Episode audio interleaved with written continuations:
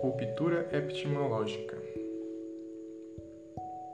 Contrário à ideia de universalidade do saber, bem como de sua continuidade, Bachelard se opõe à concepção positivista, na qual o conhecimento científico é constituído de verdades objetivas. Essa noção nos levaria a admitir que a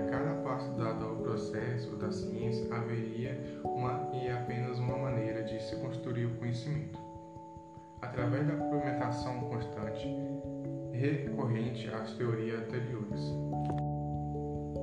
Essa forma de organizar o pensamento científico acarretaria um saber científico acumulativo e restrito.